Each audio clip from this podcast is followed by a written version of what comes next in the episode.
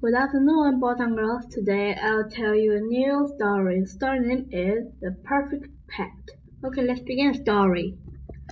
Nell doesn't care of shopping. Dad, are we finished yet?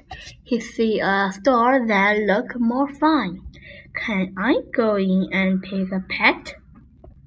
Here's Tess and Ted. They're glad to help with pets both small and big. A dog is a lot of fun. A pup can beg and dig. Dad not so sure.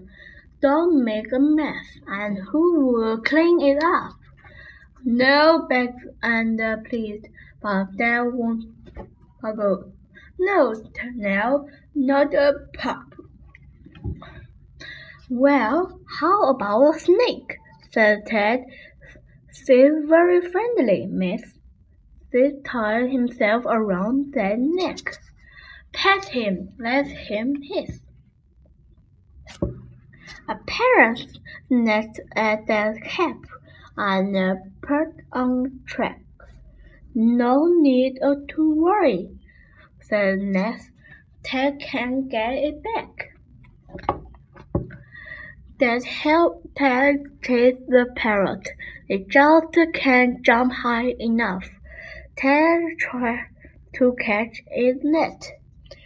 Dan and Ted huffed and puffed. He only sleeps, sir, said Ted. Fat dog, not all of that. I think he's really cute, said Nell.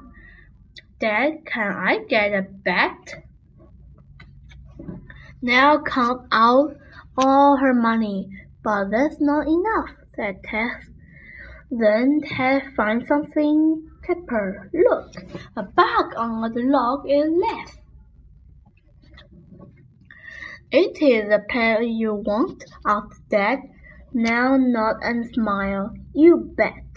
That was the greatest shopping trip. I have fun and I got a pet. The end. Goodbye. Thank you for the listening. See you next time.